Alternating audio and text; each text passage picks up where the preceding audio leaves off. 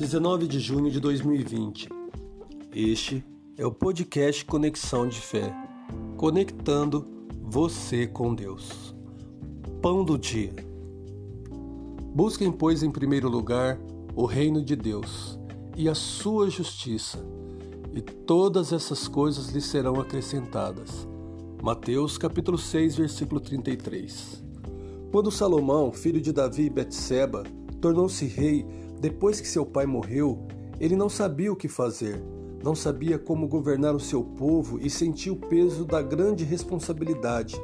Então ele orou a Deus e Deus lhe apareceu em sonho e lhe disse: Peça-me o que quiser e eu lhe darei. 1 Reis, capítulo 3, versículo 5.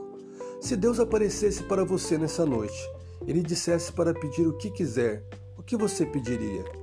Felizmente, Salomão pediu sabedoria para governar o povo de Deus. Dá, pois, ao teu servo um coração cheio de discernimento para governar o teu povo e capaz de distinguir o bem e o mal. Pois quem pode governar este teu grande povo? 1 Reis capítulo 3, versículo 9. Porque ele não pediu por uma vida longa, riquezas ou mesmo a morte de seus inimigos Deus disse a Salomão que ele daria exatamente o que pediu e mais.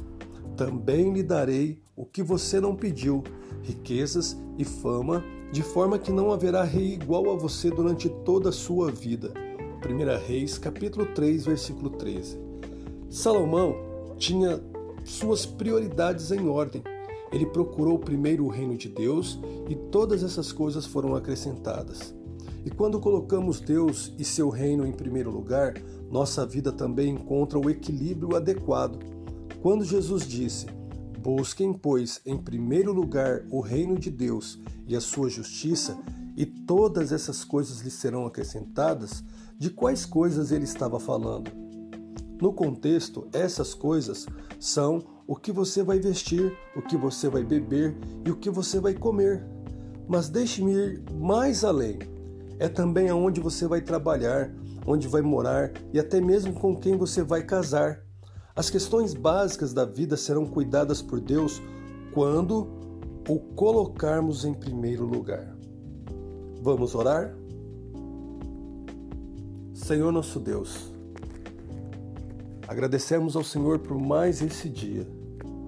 Obrigado, Deus, pela oportunidade da vida. Obrigado por iniciarmos esse dia na presença do Senhor.